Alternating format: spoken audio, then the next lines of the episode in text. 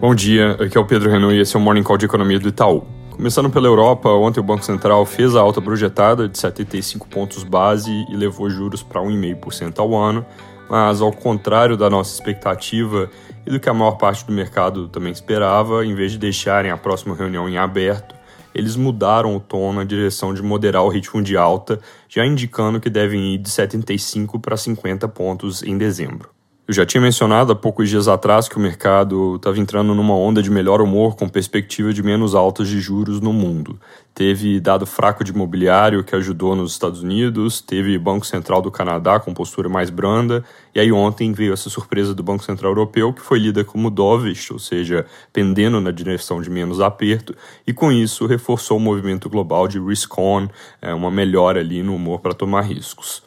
Uma das consequências mais claras desse movimento é enfraquecimento do dólar contra outras moedas, mas essa não é a primeira onda de apostas em menos altas de juros e as anteriores foram frustradas. Dessa vez pode até ser que a aposta de que o mundo como um todo suba menos juros seja verdade, porque tem lugares com fatores que impedem isso. Austrália, por exemplo, com preocupações sobre o mercado imobiliário, Europa com atividade enfraquecendo e preços de gás em queda no curto prazo, mesmo que devam voltar a subir quando tiverem que restocar no ano que vem.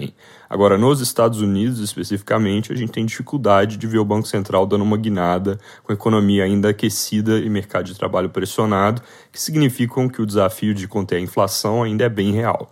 Sobre esse tema de mercado de trabalho na economia norte-americana, o destaque vai ser a divulgação hoje do ECI, Employment Cost Index, que vai trazer informação sobre a dinâmica de salários e deve vir forte, com alta de 1,4% no trimestre, vindo de 1,3% no anterior. Esse número é bem importante para o Fed e um resultado em linha com a nossa projeção deve forçá-los a manter a postura dura. Se vier em 1,2 ou abaixo, pode até permitir suavizar o discurso, sinalizando ali talvez alta menor de juros para dezembro. Também tem de importante o PCI, que deve mostrar um núcleo de inflação em 0,42% no mês. Ontem, lembrando, veio o PIB em linha com a nossa projeção, subindo 2,6% na comparação com o trimestre anterior anualizada, isso um pouco acima da projeção de 2,4% do mercado. Aqui no Brasil, depois de uma semana cheia de polêmicas, a gente chega à véspera do segundo turno das eleições para presidente e governador. Até lá, além de eventuais imprevistos, ainda tem debate na Globo hoje à noite e várias pesquisas para sair. Datafolha e Atlas, que vieram ontem, mostraram relativa estabilidade com relação às divulgações anteriores, com Lula em 53% e Bolsonaro em 47% dos votos válidos em ambas as sondagens. As eleições terminam domingo às 5 da tarde e já começam a sair os primeiros resultados pouco depois. Passado domingo à noite, as atenções mudam de quem para como. Principalmente em economia, o mercado vai aguardar sinalizações importantes do presidente eleito.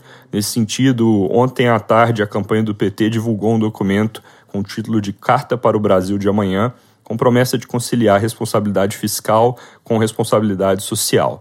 Na hora que surgiu a notícia de que a carta seria divulgada, a bolsa, que já vinha alta por causa do contexto global, saltou mais de 1% com a manchete para a máxima do dia, e o câmbio, que também se fortalecia, caiu mais de 5 centavos na hora. Mas pouco depois, esses movimentos foram praticamente revertidos para os patamares anteriores, e isso indica que o mercado não viu no conteúdo da carta nada muito novo. Reportagem de hoje nos jornais vão na linha de que o documento foi vago, a Folha fala que frustrou e o Estadão menciona que as 13 propostas apresentadas são genéricas e não tiram dúvidas sobre condição da política econômica.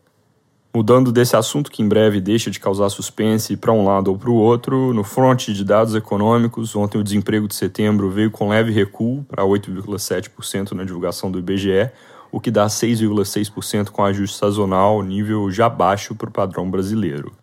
Duas coisas importantes para se comentar aqui são, primeiro, que o desemprego não deve continuar caindo assim, porque além de já estar baixo, não vai mais contar com o impulso do setor de serviços, que é intensivo em mão de obra, reabrindo e contratando muita gente.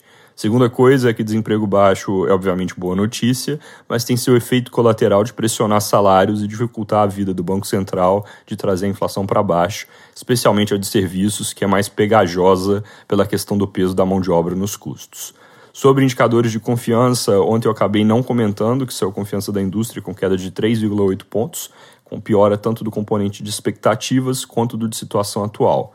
Agora cedo também saíram os índices de comércio e do setor de serviços, indo nessa mesma direção, com quedas de 3,8 e 2,6 pontos, respectivamente. Para terminar, o IGPM de outubro veio com deflação de 0,97%, um pouco abaixo do consenso de menos 0,83 e da nossa projeção de menos 0,9. A queda foi praticamente igual a de setembro, leva o índice de 8,2 para 6,5% no ano contra ano. Mais uma vez, o recuo foi puxado por preços no atacado, enquanto preços ao consumidor já saíram do território deflacionário. Custos da construção ficaram praticamente de lado, com alta apenas leve pelo terceiro mês consecutivo. É isso por hoje, bom dia e bom fim de semana.